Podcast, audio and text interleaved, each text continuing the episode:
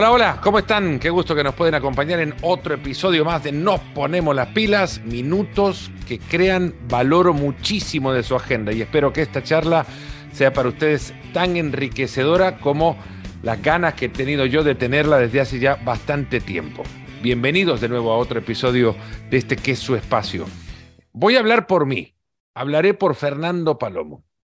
Cuando la Federación de Fútbol de Panamá en junio del 2020 nombró a Thomas Christensen como técnico de la selección de Panamá. Yo me ponía a pensar, ¿qué hace Panamá pensando en un joven técnico europeo en una zona que no conoce? Después de venir de un mundial y lo que significa la prolongación de un proceso que fue tan exitoso para, para un fútbol como, como el panameño, llegar a elegir a un técnico que no conoce la zona y hablo por mí ahora, le damos la bienvenida al técnico que más me sorprendió en el último proceso de clasificación al Mundial. Primero porque lo conocía, bueno, primero porque llegaba a conocerlo, totalmente desconocido y desde mi desconocimiento, el cuestionamiento de la decisión de, de la Federación de Panamá. Tomás Christensen, bienvenido a Nos Ponemos las Pilas y gracias por permitir conocerte.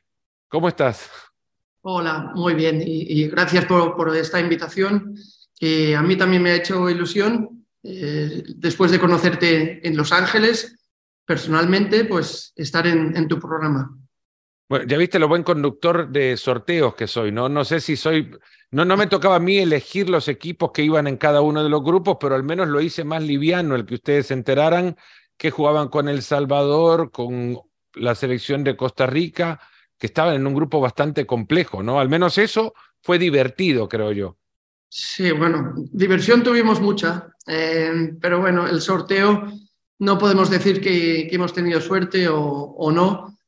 Eh, son, son, equipos difíciles, como bien sabes, de, la octagonal, Costa Rica, El Salvador, y, ojo con, las islas. El cuarto equipo del grupo, hay, hay, equipos muy buenos que, pueden dar la sorpresa. ¿eh?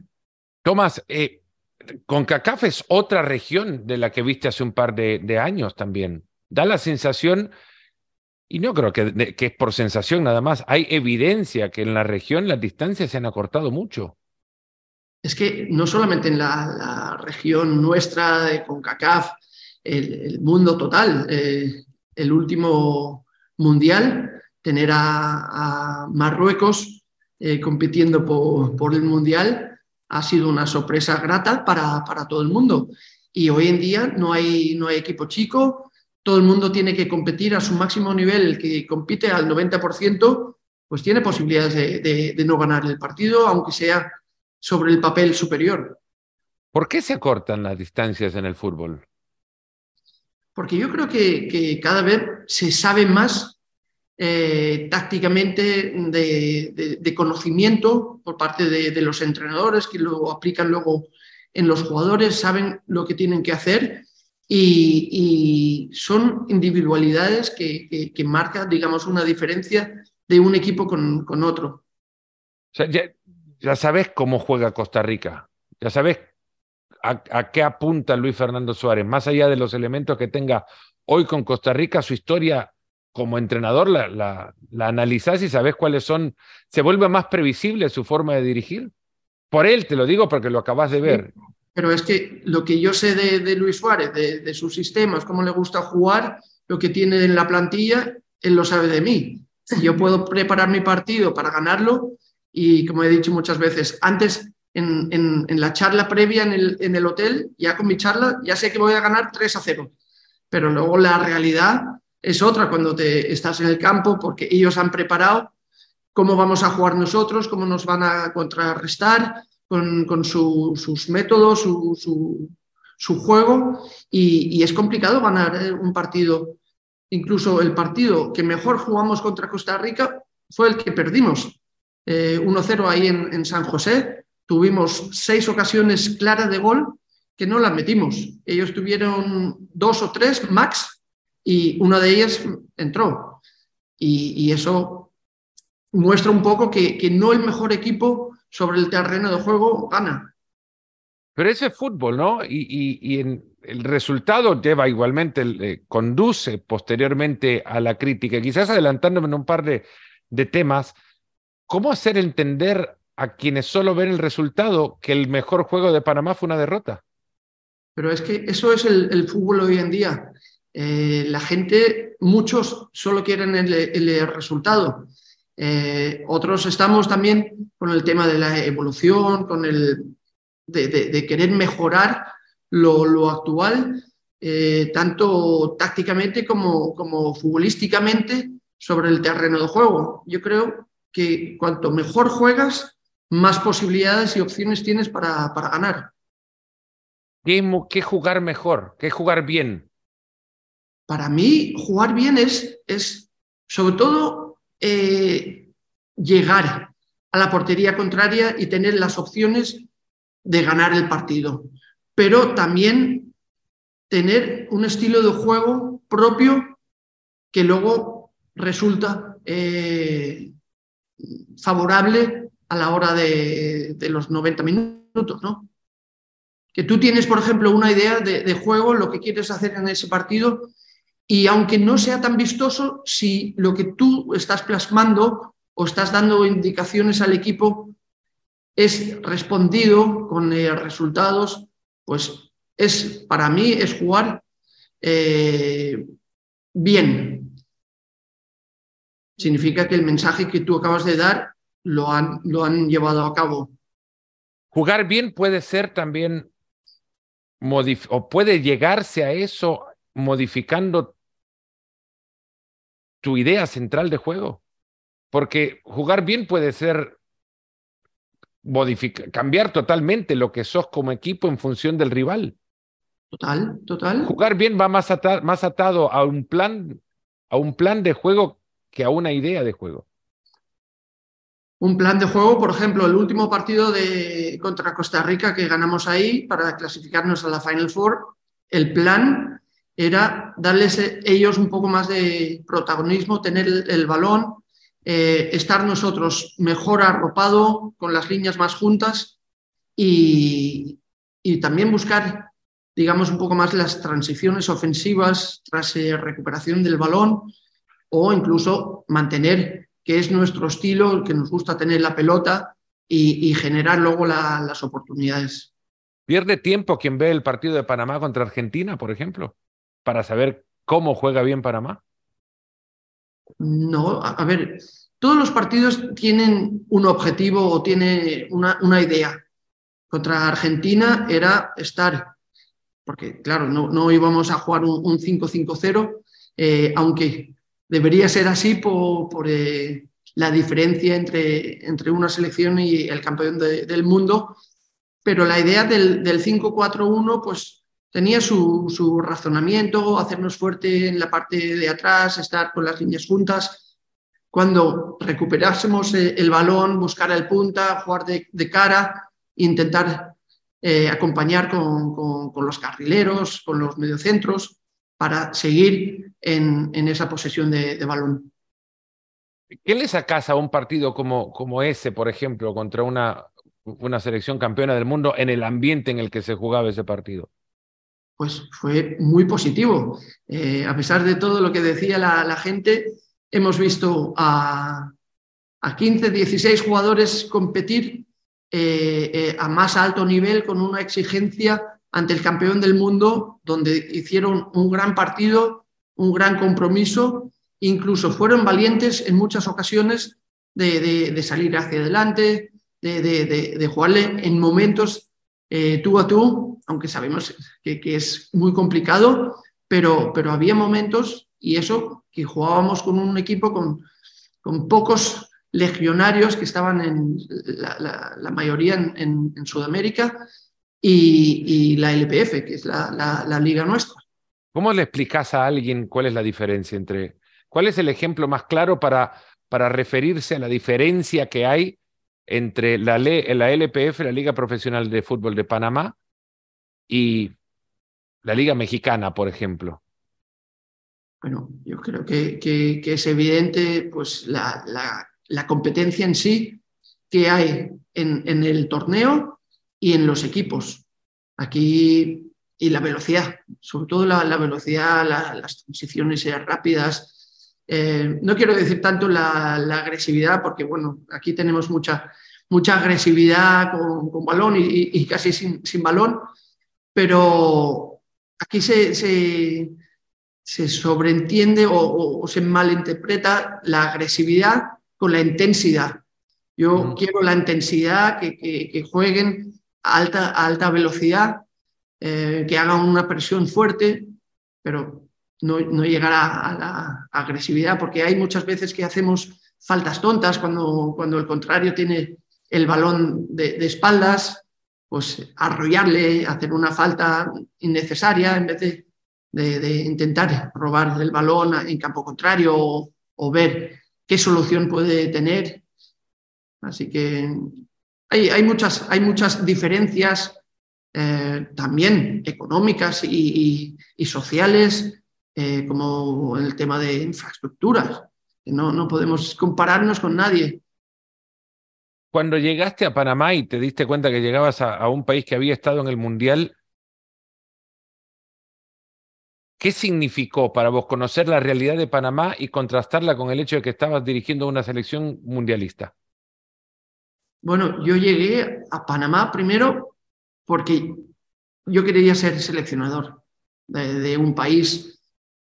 Surgió Panamá como, como un candidato y no sé si sabes que cuando yo tenía dos a cinco años o dos y medio a cinco y medio, estuve viviendo en Panamá porque mi padre y, o mis padres estaban aquí viviendo, mi padre trabajando eh, como ingeniero y, bueno, las circunstancias pues me, llevó otra vez a, Panamá, pero sí que tenía estudiado a la perfección lo que era, lo que era Panamá, lo que tenía en su plantilla, las posibilidades de, crecimiento, eh, las cosas que se tenía que mejorar, que son muchas y estamos en ello. Pero cuando, cuando ves que llegas a Panamá y decís, eh, acaban de clasificar un mundial. Porque no es que, no es que clasificar, clasificaron contra infraestructuras superiores. Sí, Incluso aquellas que dejaron detrás en la clasificatoria, en el proceso de clasificación. Sí, pero eso, eso muestra que, que tiene un potencial para volverse a meter otra vez. Que, bueno, en eso, en eso estamos trabajando. Nos quedamos a las puertas en, en el anterior mundial y, y, esperemos que para el 26 estemos ahí.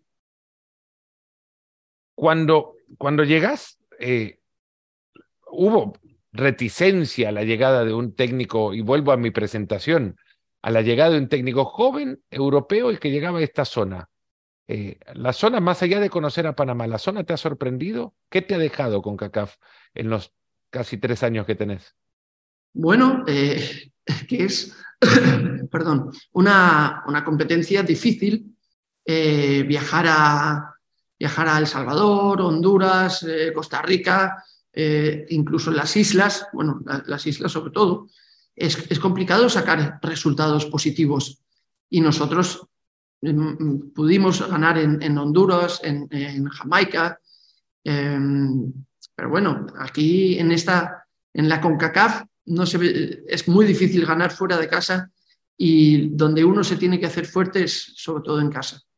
Se subestima en Europa mucho la región, y esto no es una pregunta, es un, es, una, es un enunciado, es una afirmación, porque de la misma manera en la que se puede subestimar la llegada de un europeo porque no se le conoce su carrera como técnico, en esta región allá tampoco se conoce mucho de CONCACAF. Cuando hablas con gente en Europa, ¿cómo les explicas lo que significa competir en esta región?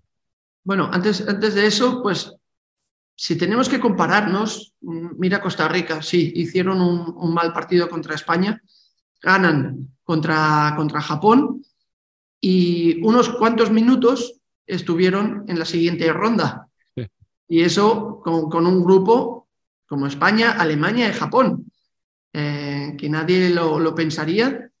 Y eso es para, para valorar lo que tenemos en, la zona. Eh, Canadá, para mí, fue de las sorpresas, de lo bien que jugó, pero que no sacaron los eh, resultados. Ahí contra Bélgica merecieron más. Eh, pero bueno, así es, es el fútbol. Pero cuando, es verdad, cuando hablo de, Panamá en España, pues, pues, no saben mucho, la verdad. Saben eh, lo justito, eh, pero bueno, para eso estoy yo, para, para, explicarles lo que es Panamá y lo que esperemos que, que sea Panamá cuando arrancábamos hablábamos de los estilos, ¿no? Jugar bien eh, contra los resultados, por ejemplo, costaba mucho referirse al buen, a la buena actuación de CONCACAF en el Mundial por Canadá, Estados Unidos y Costa Rica, sin que los resultados tiraran una sombra sobre tu, pronunciamiento. Para mí, Canadá, por ejemplo, fue un equipo distinto al del octogonal y se abrió a jugar hacia el frente. Eh, ¿Coincidís con eso? Canadá eh, apostó a ser un equipo diferente para, para tratar de, ser más protagonista antes que ir a conseguir los resultados que lo metieran en una siguiente instancia? Sí, yo, creo que, ellos pues fueron con, mucho valor eh, y, a mí personalmente me gusta que alguien crea en, su equipo, que lo transmita y sobre todo que el jugador lo capte y lo crea también. Porque los mensajes que tenemos que dar los técnicos a los jugadores, tú, no puedes vender humo, porque si vendes humo estás muerto, porque el jugador te cala al momento, pero si tú vas convencido de lo que quieres hacer y lo que estás plasmando, te lo siguen al pie de la letra. Y, eso me, gustó de Canadá, que confiaron y, como te he dicho antes, merecieron bastante más. Luego, Costa Rica, por ejemplo, en el primer partido contra, estuve hablando ahí en, Los Ángeles bastante tiempo con, con el profe Luis Suárez, que me sorprendió que salió con un, un 4-4-2 contra España, después de haber hecho resultados muy buenos, en, en, sobre todo en los últimos partidos de, de la octagonal, que, que, puso línea de, de 5-4-1 y que le dio muy buenos resultados que, que luego, durante el partido de España y los partidos contra Japón y, y, Alemania, pues volvió con ese 5. Así que cuando estamos hablando de ideas, de, lo que uno quiere hacer, pues bueno, cada uno tenemos nuestro razonamiento del por qué con 3, con 5, con, con, con 4, lo que sea. Y, pero bueno, me, sorprendió eso y, más jugando contra un España, ¿no? ¿Apostaste por eh, partir tu equipo para quitarles quizás a uno la experiencia de jugar en el Monumental a cambio de la experiencia de jugar en Las Vegas, una semifinal de, Liga de Naciones, y, te salió bien? Eh, no soy muy de casinos, ni mucho menos, pero una referencia, te, apostaste al rojo y te salió rojo, ¿no? Y al final vas a jugar contra Canadá eh, el mismo equipo al que has descrito recientemente. ¿Qué equipo te esperás de Canadá en, a un partido? Bueno, a un partido en campo neutral, pues bueno, es quizás algo más abierto. Em, no tengo que descubrir Canadá con sus grandes jugadores. lo bueno que tiene Canadá, pues que, que han, han cogido jugadores que, han nacido fuera o, bueno, que tiene esa doble nacionalidad con la posibilidad de jugar para Canadá. Nosotros estamos intentando abrir un poco más el abanico, a ver si, si encontramos panameños por el mundo que, que tengan hijos y, ahora hijas para, para, la selección femenina, para que no, nos ayuden a, ser más competitivos. Eh, pero bueno, vamos, vamos, vamos por ese camino. Pero Canadá, Canadá nos va a competir al máximo nivel, como, como, lo que hicieron en, la octagonal, que para mí estuvieron a, un nivel altísimo. Eh, estas competencias suelen regularmente ponerte en, ante infraestructuras, de nuevo, que son superiores a las que pueden contar eh, en Panamá. ¿Cuánto beneficio le da a un seleccionador que no tiene la posibilidad de entrenarse continuamente, cuyos futbolistas no tienen la posibilidad de jugar continuamente en, en terrenos de juego de buena calidad, cuánto te ofrecen de crecimiento y cuán rápido puedes ver ese crecimiento. Eh, porque se subestima mucho la inversión en canchas en, la región, sobre todo, bueno, en, la región que está en, un escalafón inferior a aquellos de primer de primer nivel, ¿no? De las grandes infraestructuras de la región. Sí, bueno, nosotros tenemos, como bien dices, un, problema con, con, las canchas. Solo tenemos el, el Rommel, de hierba natural, que bueno, lo podemos pisar lo, mínimo.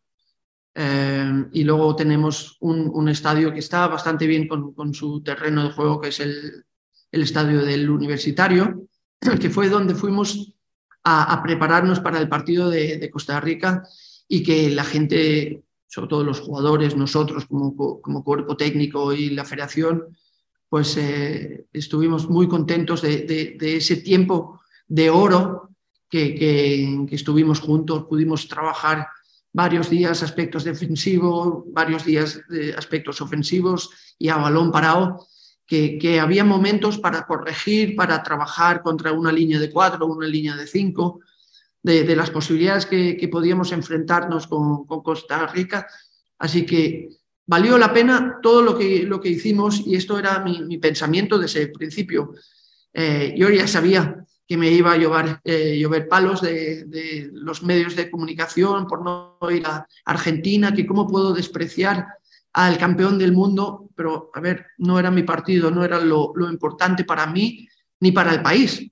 Eh, por mucho fanatismo que tenemos con Argentina, de Messi, oye, mm, yo me hubiese encantado ir a, al Monumental contra el campeón del mundo, hacerme fotos con, con todos los jugadores, cambiarme una camiseta, pero no, no es mi partido. Yo me debo a, a Panamá a, mi, selección y a, los jugadores, que, son los eh, protagonistas en este sentido y, que quiero que también tengan la opción de, o la posibilidad de, meterse en, una semifinal de la Final Four, que luego salió bien, pero mm, si hubiera salido mal no me arrepentiría, porque es lo mejor que podíamos hacer para, para Panamá por, bueno, por diferencias que, podía tener eh, medios de comunicación y, muy pocos aficionados. Al final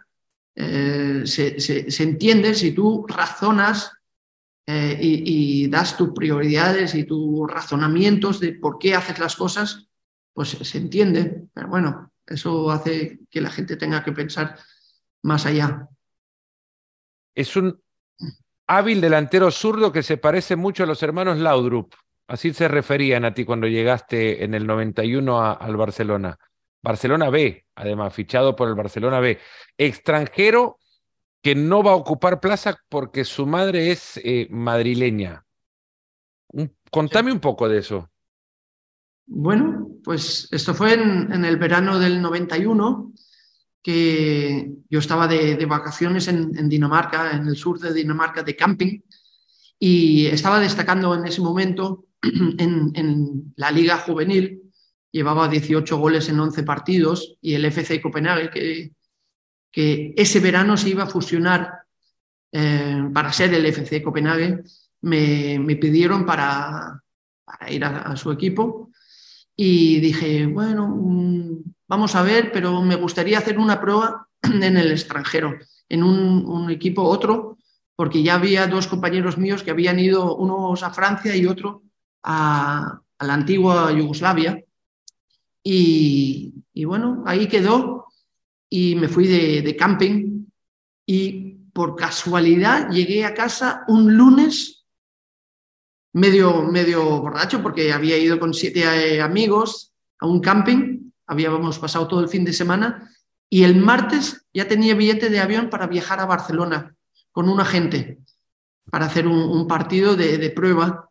Y mis padres durante todo el fin de semana llamando a todos los campings para localizarme porque claro, era una gran oportunidad para mí, no me localizaron, pero el día, bueno, cuando me, me vieron que había llegado el lunes por la tarde, sin, sin voz y, en no, no, no, buen estado. Cansado, digamos, cansado.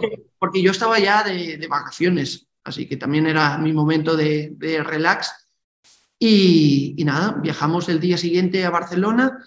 Eh, era en el partido homenaje a, a, Pep Guardiola en su pueblo, en un campo de, de tierra, no era de césped ni, ni, ni natural ni artificial, sino de tierra y, me acuerdo que, ganamos ese partido, metí el primer gol eh, y por la noche en el restaurante me dice mi agente, oye, que esta noche tenemos que hablar de, cantidades porque quieren que, te quedes.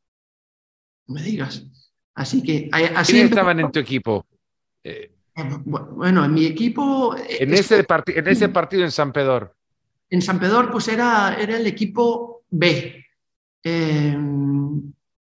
Ahí estaba Luis Carreras, Oscar García, estaba, estaba eh, Francisco Javier Sánchez Jara, Javi, mi, asistente, ahora aquí en Panamá, estaba ahí, estaba Angoy, el yerno de, de, Johan Cruyff. Posterior kicker de los Barcelona Dragons de fútbol americano. Sí, además, además. Eh, no, había, había Pablo Maqueda, un extremo, había, había varios jugadores, estaba también en esa plantilla Busquets, padre. Eh, Carles Busquets. Sí, sí, sí. Que, que era un fenómeno con, con, los pies. Gran arquero, dicen. Sí, sí, sí, sí, sí, sí. Un poco Tony Bruins dice. pero, pero, buen tiempo. Dice Tony Bruins, eh, cuando, cuando charlan primero contigo, que, y la prensa lo publica, que te parece mucho a los hermanos Laudrup. Eh, ¿Cómo eras pues con, referencia de un futbolista de hoy? ¿A, quién te parecerías? No lo sé, no lo sé. Yo, yo lo que tenía era, era velocidad, tenía muy buena visión de, juego. Mido 1,80, así que por alto no, no, no, era, no era tampoco mi fuerte, pero me asociaba bien técnicamente bueno. Eh, la comparación con, los hermanos Laudrup era por, danés. Nada más. bueno, es que tampoco me puedo comparar con, estos monstruos del fútbol. Em, pero bueno, cuando, por ejemplo, cuando, cuando estuve en la, Bundesliga y fui Pichichi en el 2003, pues mm, metí tres, eh, siete goles de cabeza, siete con la izquierda, siete con la, con la derecha, significa que, mm, manejaba las dos piernas bien y, eso es mm, raro para, un zurdo. Cuando eres zurdo, eres zurdo cerrado y, bueno, era, era quizás más, más pillo eh, que, por supuesto, que fuerte. Ahora, 2003, eh, campeón de gol en la Bundesliga con, con el Hannover y Giovanni Elber eh, no, no, era, en el Bochum, era en el, Bochum, que luego, luego firmó por, por, el Hannover. Con Giovanni Elber al lado, ¿no? Sí. Eh, eso después de haber pasado por muchos equipos en, en España. El técnico de uno de esos equipos me dijo, Tomás, muy buen chico. Y si, si es buen chico, se puede ser buen futbolista. Así que imagínate cuán buen futbolista era.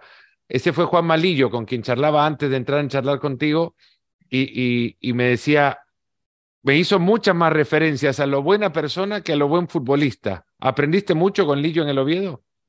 Sí, a ver, la verdad es que no jugué mucho con, Lillo. Bueno, jugué creo que 31 partidos, pero era 10 minutos, 15 minutos, creo que un partido de titular, eh, pero es que en ese momento teníamos a Oli, eh, que, no sé si fue máximo goleador de, de la Liga Española, o por lo menos de, los españoles, eh, en el Oviedo y, era complicado. Lillo jugaba con un punta y, como me, veía a mí de punta, pues bueno, que, buena persona, sí, yo, me considero buena, buena, persona, pero eso, eso no me da derecho a, jugar. Quizás si hubiera tenido un poco más de, de mala leche, un poco más de genio, eh, me hubiera beneficiado en, algún momento como, como Stoikov. Si, si, eres así un poco cabroncete, pues, pues quizás mm, me, tienen más en consideración, pero bueno, es o era mi, personalidad ahí. Con Stoikov alguna vez también te sacaron una fotografía porque los dos eran líderes de gol de la, de, uno de la primera y otro de la, de la segunda división. Sí, creo que esto fue en el 92, creo. Sí, 92, 93, sí. Cuando tocaste lo, que tocaste a, a, Cruyff en diálogos, en experiencias de entrenamientos, de partidos, ¿qué te queda? Pues yo creo que me siento igual que el panameño cuando habla conmigo. Seguramente no entiende nada de lo que dice, porque todo sonaba, claro, yo con 18 años hablar con Cruyff de fútbol, bueno, él hablaba de fútbol y yo de, de, camping. De, coches de, juguetes. Eh, pero bueno, aprendí muchísimo con, él, entrenando con, el primer equipo, eh, los conceptos, las ideas, cómo veía el fútbol. Eh, en ese momento yo no lo veía. no, no, no podía entender por qué decía las cosas. Y eso es la situación que yo tengo cuando hablo con, los jugadores de, la LPF aquí, como que tampoco me entienden. Entonces ya, lo bueno es que yo ya he vivido esa situación y sé que se lo tengo que volver a explicar con pelos y señales para, para que lo entienda. Un, claro ejemplo fue Atiel Ayarza, cuando no, me acuerdo qué partido, que iba a entrar en, el segundo tiempo y, y mi asistente le dice, bueno, eh, vas a hacer esto, tal, tal, tal, tal, tal, y luego me viene a mí y le explico también. ¿Lo has entendido? Y dice, sí. Bueno, entra en el juego y la verdad es que según lo que vimos no lo había entendido. Entonces, otro partido, volvimos a hacer lo mismo, dijo, ¿lo has entendido? Y dice, sí, sí, a piel. Di la verdad, ¿lo has entendido? Y dice, no. Vale, pues lo explicamos y tal, tal. Y lo hizo bien cuando entró. Así que lo, para, que, para que las cosas funcionen de cara al, jugador, se lo tienes que explicar bien. El por qué y para qué. Eso es un lema que tengo yo, que el por qué y para qué. Porque si no sabe por qué tiene que hacer las cosas, le va a costar entenderlo. Pero si lo entiende, lo puede ejecutar mucho mejor. Es eso quizás lo que, lo que resumido, todo aquello que no entendiste te deja la, enseñanza de un entrenador como Johan Cruyff que parecía simplificar muchas veces los, los porqués del fútbol para que, y, los para qué también. Sí, y, hay mucha lógica en, en, todo lo que hacía y decía. ¿Lo volviste a leer después como para recuperar conceptos o los tenés guardados en, la cabeza? Está, está en, la, en la cabeza, por supuesto. Mm, yo tengo como un, escrito con, las ideas de juego que queremos hacer y tener, eh, la metodología, eh, que también lo vamos pasando un poco a, los entrenadores de, las categorías inferiores de la, federación. Y cuando voy a, visorías o, a charlas o, por el país, pues explico un poco cómo, cómo pensamos, cómo, cómo lo vemos y, me, abro a, todo tipo de, entrenadores y formadores, porque no, no, todos son entrenadores, sino también formadores. Y, es importante eso, que tengamos buenos entrenadores y, formadores, porque si no lo tenemos, ¿cómo vamos a enseñar? ¿Cuál es la diferencia? Porque se puede, se puede interpretar pero, pero debe haber eh, en el, en el modelo también de estructurar un cuerpo técnico una, una diferenciación ¿no? entre quién, quién hace qué y por qué. Sí, a ver, de formador a entrenador, yo creo que el formador es más en categorías inferiores, eh, pero que sea ambos metido en uno sería lo, lo óptimo. Eh, claro, el que, el que quizás tiene el título de entrenador pues aspira un poco más, está más preparado y quiere ir un poco más arriba, ¿no? Pero no tenemos que menospreciar eh, el, formador, porque es ahí donde inicia todo. Estuviste en la selección de España, Tomás, eh, la sub-21 y un par de partidos con la selección mayor con Javier Clemente. ¿Cuánta diferencia conceptual hay entre el fútbol que proponía Clemente y el que, el que proponía Cruyff? Bueno, había, había algunas ideas diferentes, pero lo que pasa que en ese momento, eh, cuando yo fui a la selección, había ocho, ocho jugadores del Barça, empezando de, la portería con, con Zubi, estaba Chapi Ferrer, estaba Miguel Ángel Nadal, estaba Eusebio, estaba Amor, estaba Goicochea, estaba Chiqui Begiristain, estaba Julio Salinas, y no sé si me, se me deja alguien por ahí. Pero bueno, mm, la base pues era Pep Guardiola, mm. eh, otro. Claro, si, si estás con, con, todos estos jugadores al mismo tiempo sobre el terreno de juego, pues se adapta un poco a, lo, que, lo que se ha jugado. quiere más, quiere más Clemente de Cruyff, ¿no? Eh, pero se ha creado una figura alrededor de Clemente como si era, era totalmente la antípoda de, del, del, juego de, de Johan. No, totalmente distinto no era, pero la verdad es que no eran amigos los dos. Y yo creo que es más el confrontamiento fuera de los terrenos de juego que, que dentro, ¿no? Tomás, eh, para ir cerrando, Panamá tiene un reto fantástico ahora, el poder jugar dos competencias en, en poco tiempo.